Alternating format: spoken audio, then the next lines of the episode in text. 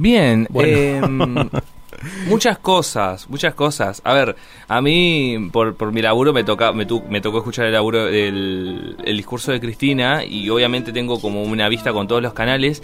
Era hermoso que en, que en el momento en que arrancó el discurso en, en el Estadio Único apareció Macri.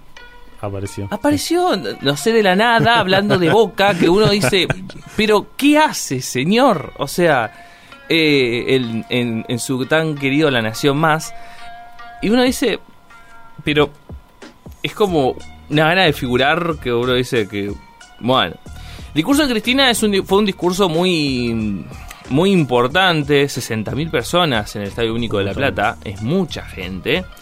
Eh, ella como única oradora, a ver, eh, ella confirmó en La Plata que va a tener una intervención decisiva, va a tener una intervención decisiva en lo que, en lo que llega a pasar el año que viene. El 2023 parece un siglo, pero está mu- muy cerca.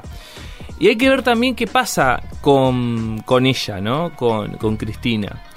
Eh, hay que entender, muchos obviamente van a tener sus críticas eh, con respecto a que ella critica al gobierno estando dentro del gobierno, ¿no? Eh, se dio la, la particularidad de que cuando ella dio ese discurso era vicepresidenta en ejercicio del Poder Ejecutivo, porque Alberto todavía estaba en el exterior. Y para muchos es como, bueno, estás criticando su propio gobierno y nada. Bueno, a ver, Cristina en su discurso, que fue uno de los... El segundo después del, eh, intento de magnicidio, eh, fue un discurso bastante... no sé si componedor, pero sí eh, amplio, ¿no? Cristina puso sobre, el- sobre la mesa otro de los temas tabú del kirchnerismo, que era la inseguridad. Sí. La inseguridad que, mm, que no era un tema que el kirchnerismo tocara, era un tema que, que no se tocaba, era como la inflación, que la inflación hoy por hoy sí es un tema que ya el kirchnerismo lo habla, por los números que también tenemos. Hoy es innegable hablar de inflación, bueno, hoy también para el kirchnerismo se volvió innegable hablar de inseguridad. Ella habló también de la, mm, de la cuestión eh, del poder civil sobre las autoridades policiales, habló de lo importante que es trabajar el tema de la, de la inseguridad, el tema de la seguridad en los, en los distintos ámbitos, ¿no? Cristina está viendo algo que, eh, que, va- que está pasando en otros, en otros países. Lo venimos diciendo los de atrás hace un montón. No es que gana la izquierda, es que están ganando las oposiciones. Tal cual. Entonces, esa regla se puede aplicar ahora de vuelta, pero al revés, en nuestro país. Cristina ve de que hay muchas cosas que no han, no han cambiado con respecto a 2019, ¿no? Uno podría criticarle la, cuota de, responsabilidad que ella tiene con respecto a toda esta situación, ¿no? Porque convengamos de que Alberto no llegó solito, llegó con los votos de, de Cristina y un poquito también de Sergio Massa. La, y el tema es cómo, cómo esa potencia con la que en 2019 llegó al gobierno el Frente de Todos se puede trabajar para el año que viene, ¿no? Esa es la cuestión. Porque enfrente hay un hay una hay una derecha que está diciendo lo que va a hacer. Es, o sea, están jugando un sincericidio tremendo. Vamos a privatizar aerolíneas, vamos a reformar, eh, vamos a hacer una reforma previsional, monetaria y así empiezan, ¿no? Parece que estamos eligiendo a ver cuál de las oposiciones, si una más dura o una más blanda, es la que va a llegar al gobierno el año que viene. Si es que el Frente de Todos eh, no logra eh, volver a, a, a reelegir, ¿no? Que reelegir, ¿quién, no? O sea, Alberto, ¿va a ir? ¿Va a ir Alberto? ¿Va a ser candidato? ¿Vos viste una Cristina eh, más candidata o alguien? Porque a, mí- a mí me hace acordar el discurso anterior, ¿no? El que voy a hacer lo necesario. Y acá como que también, ¿no? Eh, si bien obviamente no, se postuló, se vio una Cristina diferente a los discursos. Fue muy diferente a los, a los discursos anteriores. Pero de tu análisis, ¿viste una, una Cristina eh, candidata? Sí, es una Cristina, la, a ver, la escenografía, el discurso, eh, el hecho de que la convocatoria tiene su propio eslogan. A ver, hasta, hasta entonces ninguno de, la, ninguno de los actos de Cristina tuvo una convocatoria con un eslogan tan importante. A ver, la fuerza de la esperanza me remite a una campaña de Sí, hace de 10 años. De verdad. ¿no? O sea, Cristina cuando hace campaña por su para su reelección era la fuerza, la fuerza de eh, la alegría, la fuerza de la esperanza, la fuerza de la Argentina, eh, teniendo en cuenta que había pasado muy poco tiempo antes el fallecimiento de Néstor.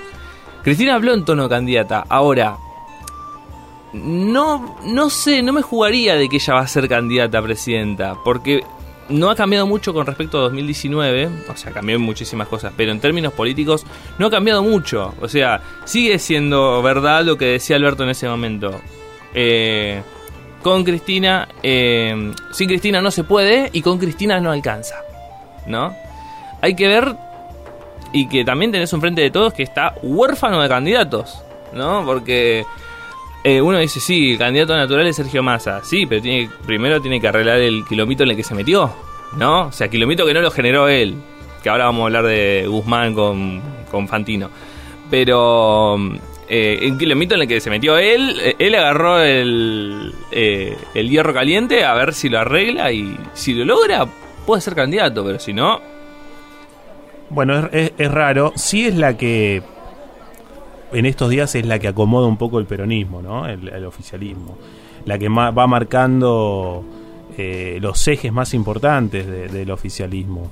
Más allá que Alberto, bueno, estuvo con el G20 y todo lo que ya sabemos, con su problema de salud, pero eh, hoy es la que ordena, me parece, como la, como la figura más visible que tiene el oficialismo. Veremos ya para el año que viene.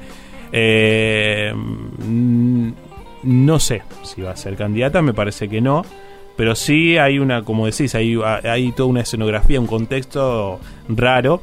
Un, un, no, una, una escenografía de de, de, postularse para algo. El eslogan, sobre todo, ¿no? Lo que, lo, que mencionas.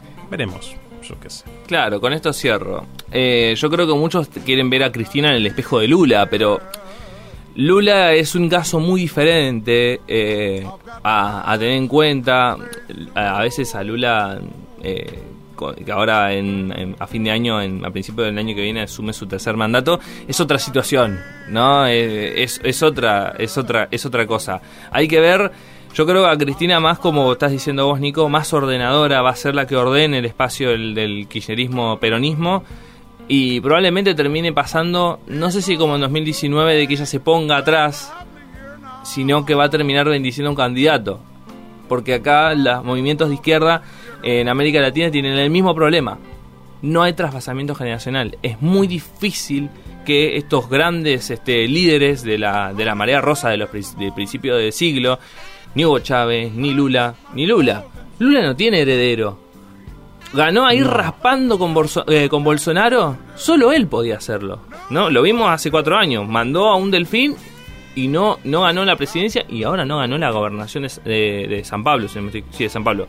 O sea, no ganó la, la, la, gobernación. O sea, Lula no tiene heredero, no hay trasvasamiento generacional. Y acá el kirchnerismo está en ese debate.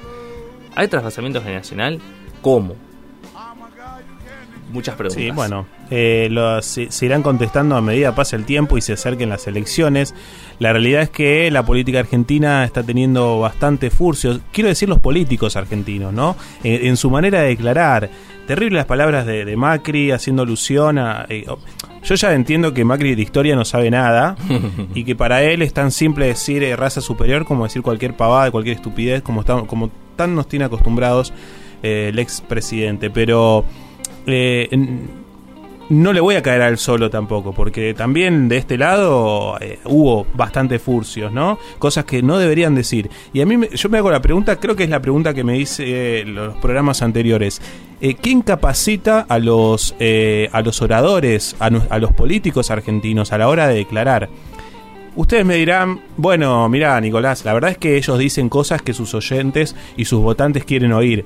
Bueno, puede ser, puede ser, y disculpen mi... Em, eh, quizás mi, ignorancia pero o mi ingenuidad pero bueno, a la hora de declarar, eh, muchachos y muchachas, pónganse las pilas, porque eh, hay un pueblo que los escucha y que después copia esas actitudes. De ahí después los discursos de odio y nos hacemos la pregunta, ¿y por qué pasan estas cosas? Y pasan estas cosas porque ustedes hablan, y cuando hablan, el pueblo reacciona. Me parece a mí. Eh, nos vamos a la primera tanda. Cuando, en la segunda vamos a hablar con un gran actor, eh, Rolly Serrano. Siempre es un gusto, un placer hablar con él para que nos dé mm, su opinión sobre la realidad y sobre la política argentina.